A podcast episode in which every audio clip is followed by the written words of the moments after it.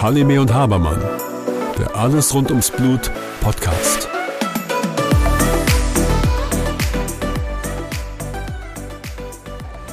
Hallo Susanne. Hallo Björn. Susanne, ihr seid gerade auf dem Rückweg vom Mondsee. Wo ist eigentlich der Mondsee? Der ist in Österreich, hinter Salzburg. Okay. Was habt ihr da gemacht?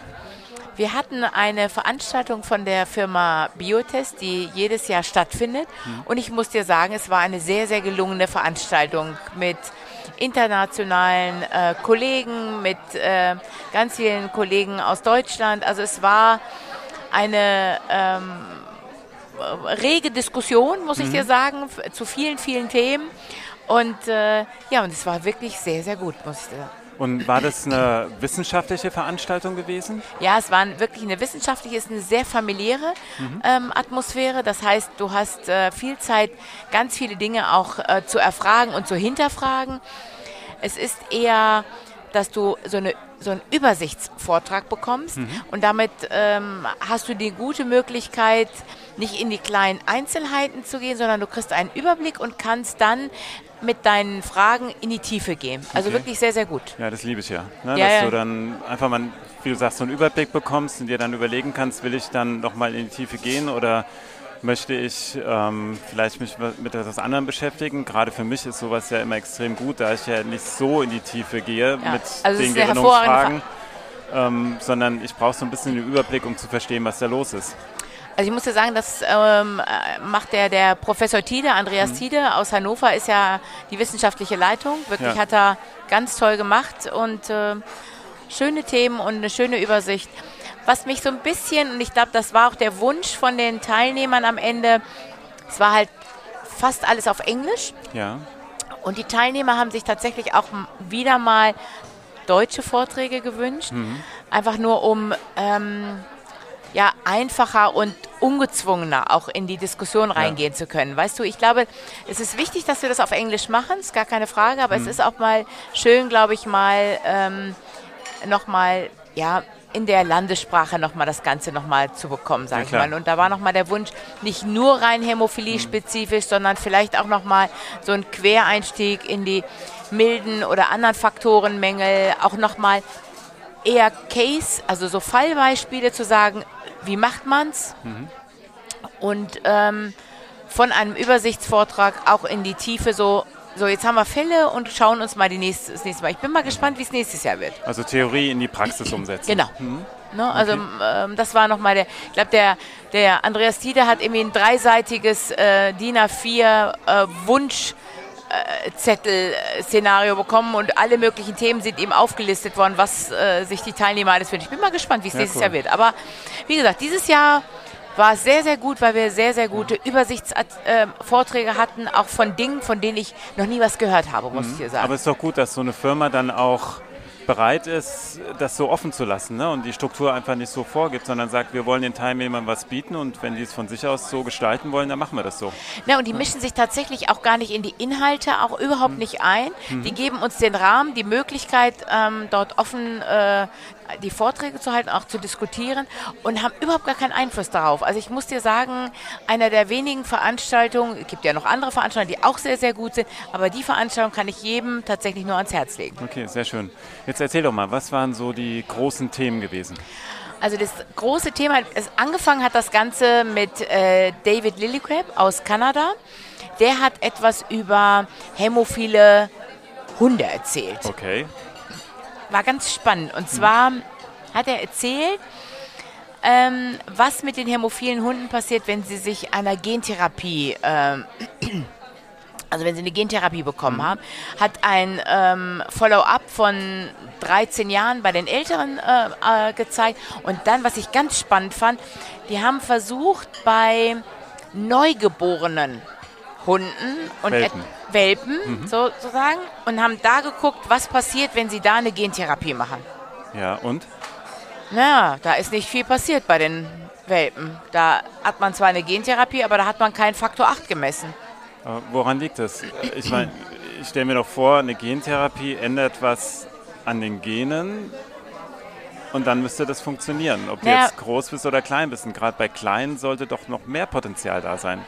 gebe ich dir recht, aber ich, also zum Beispiel, ich, also was der Hintergrund ist, glaube ich, ist einfach mal, die Leber wächst ja und ich glaube, die ganze Expression findet ja in der Leber statt. Ja. Und das Wachstum der Leber sorgt dafür, dass dann die Expression insgesamt runtergeht. Okay. Das heißt, äh, da haben wir das größte Wachstum von äh, Welpen bis, ich sag mal, heranwachsenden Hund. Und dann haben sie doch mal geguckt, was passiert nach einem Jahr. Und da haben sie eben gesehen, da haben sie eben tatsächlich eine Expression. Das heißt, in der Neugeborenphase eben nicht. Da wird es abzuwarten sein, ob man das überhaupt eins zu eins übertragen kann. Ne? Ja. Das bleibt spannend.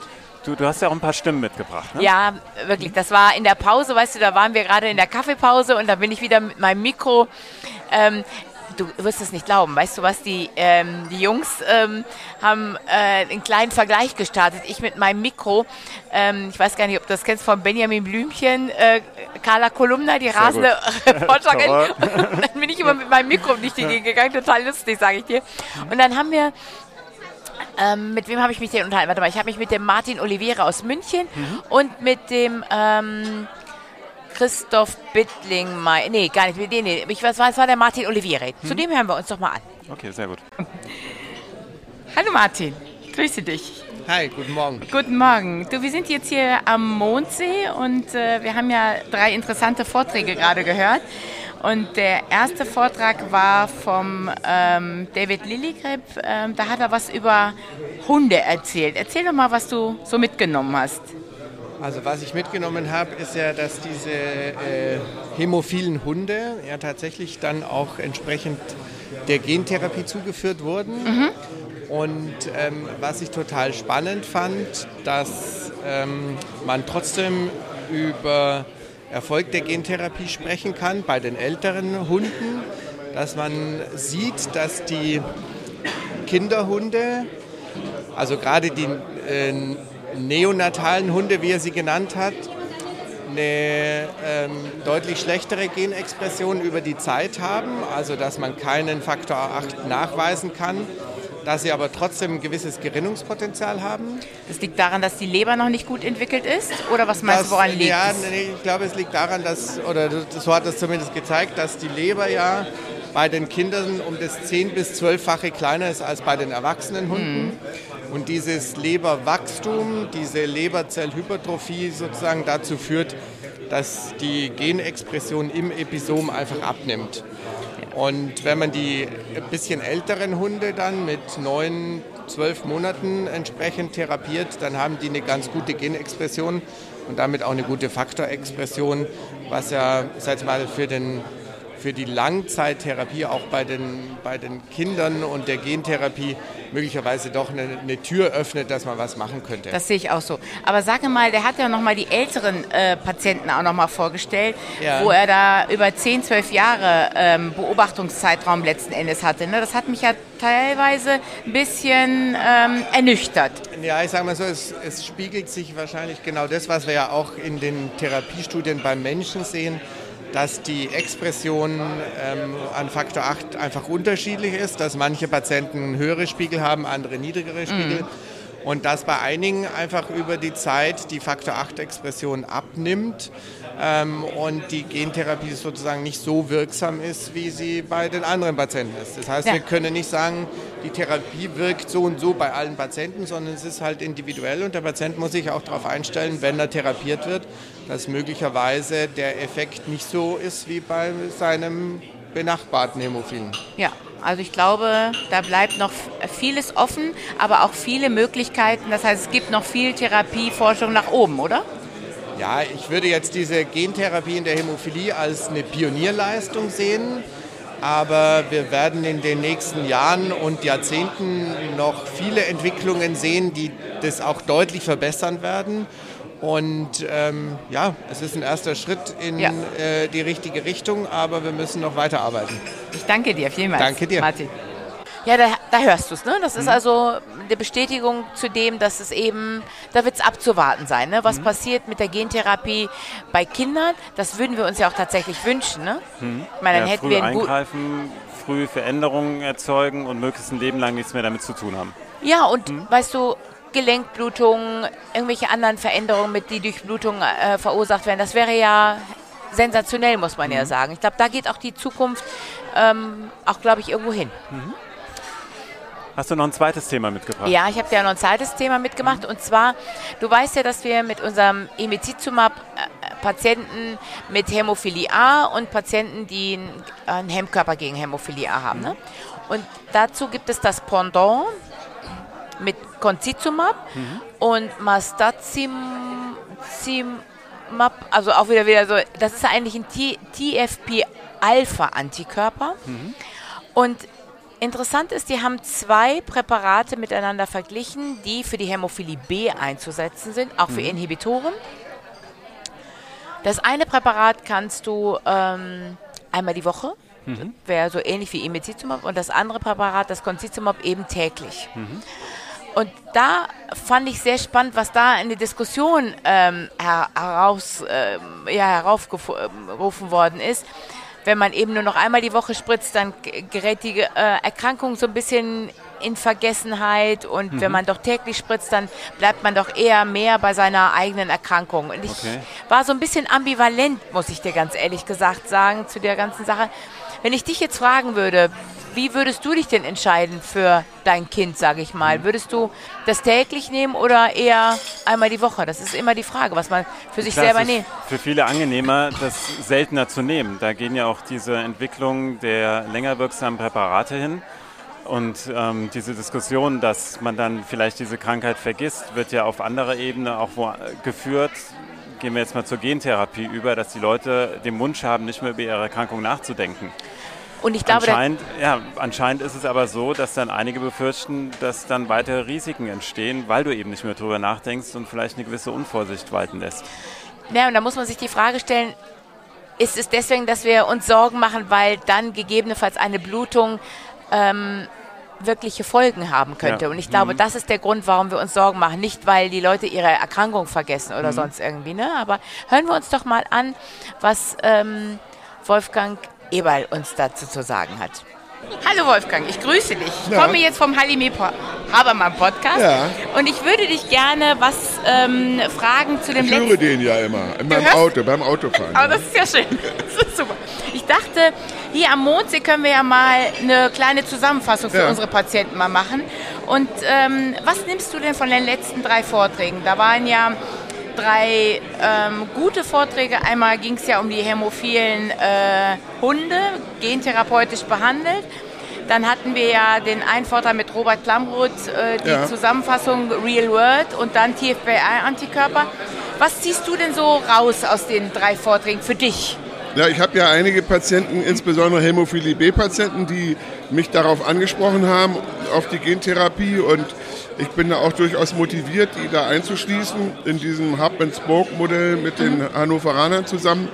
Und man merkt eben doch, wie, wie wenig Erfahrung wir noch damit haben und wie das stockt in den Einzelnen. Wie macht man die Untersuchung? Wer, wer berät die Patienten? Ähm, also, aber da habe ich durchaus viel mitgenommen, nochmal auch für, für die Beratung, die, die ich meinen Patienten angedeihen lasse. Und der letzte Vortrag war für mich vor allem deswegen interessant, weil ich einen Patienten habe mit ähm, B-Hämophilie und Inhibitor, der zwar sehr selten blutet, aber wenn dann sehr massiv und wo ich mich eben schon lange frage, obwohl der nur eine Blutung hat, aber trotzdem dann immer für eine halbe Million Novoseven braucht, ob der nicht ein Kandidat wäre für eine Antikörpertherapie. Und, und ähm, gerade bei, den, bei der Frage, wie riskant sind diese Therapien, sind solche Zusammenfassungen von den laufenden Studien natürlich unglaublich wertvoll, das kann man ja sonst gar nicht lesen. Nee, überhaupt nicht. Ich meine, das ist ja wirklich äh, ein, ein riesen Potpourri und ich glaube, wir werden, auch wir brauchen mittlerweile, ähm, ja, ich sag mal, eine gute Zusammenfassung von all den Dingen, damit wir es auch an unsere Patienten weitergeben genau, können. Genau, wir brauchen, wir brauchen keine, oder auch, aber man braucht nicht nur Kongresse, die aktuelle wissenschaftliche Daten, sondern diese Übersichtsvorträge, die hier bei Biotests immer gemacht werden, die sind besonders wertvoll für mich als Behandler, der jetzt nicht ausschließlich nur sich mit Hämophilie beschäftigt, ja. dass man die entscheidenden Punkte mitbekommt. Und das war, glaube ich, im letzten Vortrag hervorragend genau. zusammengefasst. Und die, ich, ne? Hoch, die Hochthemen in der Hämophilie sind im Moment Gentherapie und Antikörpertherapien. Und da muss jeder Behandler ja seinen Weg finden, wie er ja. da ähm, äh, äh, sozusagen sich da durchmanövriert mit seinen Patienten. Und Das war sehr hilfreich. Also ich habe es nicht bereut, hierher gekommen zu sein. Ich danke dir, Wolfgang. Ja, jetzt spricht das genau an, ne? mit diesem einmal die Woche versus ähm, tägliche Gabe von äh, dem Medikament. Das ist eine Frage. Ich, ich, denke, es ist eine individuelle Entscheidung. Es muss jeder für sich selbst entscheiden, ob er das so machen möchte oder nicht. Und du hattest mich eben schon gefragt, was würdest du bei deinem Kind wollen? Ich glaube, ich würde meinem Kind schon wünschen, dass es nur einmal die Woche was geben muss. Interessant ist aber auch, dass wir tatsächlich hier eine individuelle Therapie haben. Es kann ja sein, dass das eine Präparat bei dem einen Patient wirkt und das andere Präparat nur bei dem anderen Patient ja. wirkt. Ich glaube, es bleibt eine individuelle Entscheidung und dann bleibt es noch eine Entscheidung, um zu gucken, wirkt das Präparat ja. überhaupt bei dem Patienten. Weißt du, auch das ist ja auch nochmal eine Entscheidung, der wir uns nicht entziehen können. Und mhm. da wird es abzuwarten sein, wie jeder einzelne Patient darauf reagiert. Okay. Hast du noch ein drittes Thema? Ja, und ich muss dir sagen, das war tatsächlich sehr praxisnah.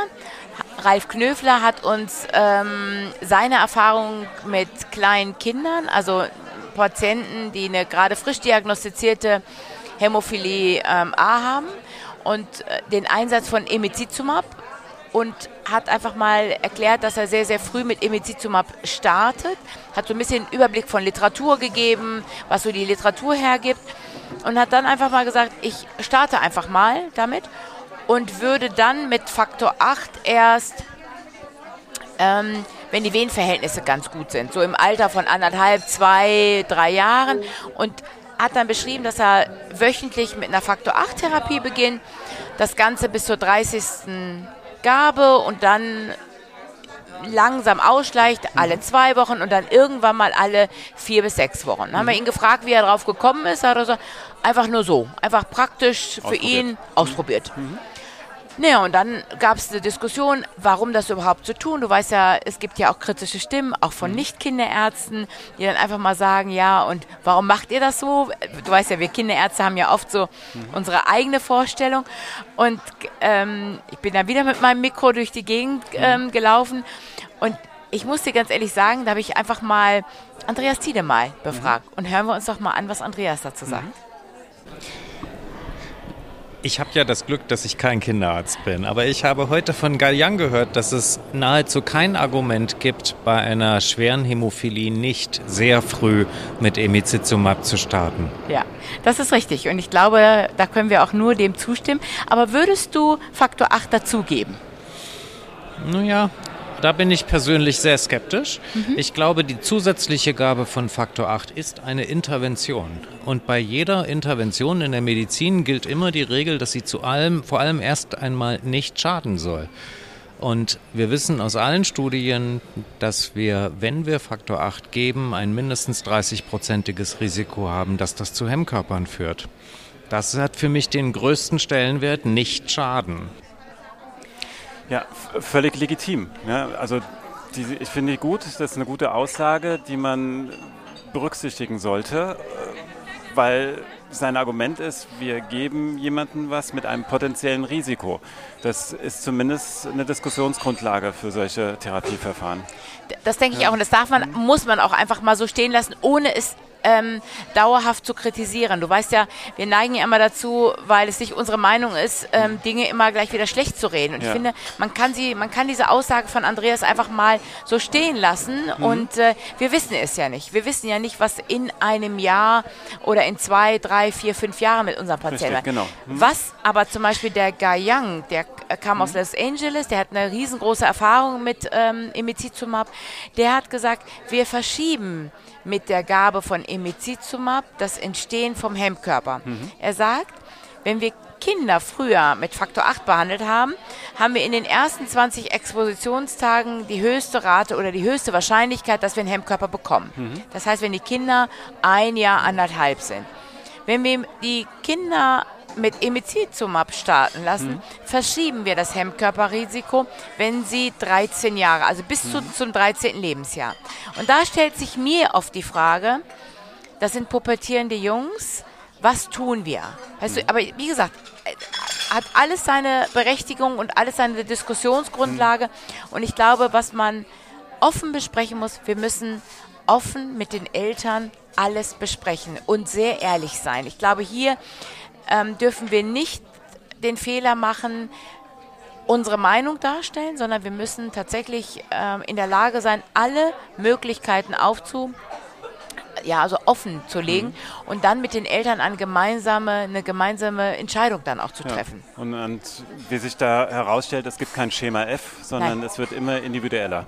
Ja, und äh, bleibt abzuwarten, was dann passiert. Mhm. Ne? Es war also, wie gesagt, es war eine sehr spannende ähm, Veranstaltung und mhm. äh, freue mich schon wieder auf nächstes Jahr. Ach ja, was noch gefehlt hat, Orthopädie. Das war auch nochmal ein ganz großes Thema, dass mhm. da ähm, angesprochen worden ist, ähm, was passiert mit den Gelenken. Und möglicherweise wirst du nächstes Jahr nochmal angesprochen. Okay, äh, würde ich mich freuen, weil ich jetzt den Eindruck habe, dass das wirklich eine tolle Veranstaltung war. Mhm. Und wirklich viel, viel Informationen breit diskutiert wurden. Sowas mhm. macht Spaß. Ja, das war es auf jeden Fall. Susanne, vielen Dank. Ich danke dir, Björn. Mit freundlicher Unterstützung von Biotests und HRC. Hematology Research Center. Halime und Habermann, der Alles rund ums Blut Podcast.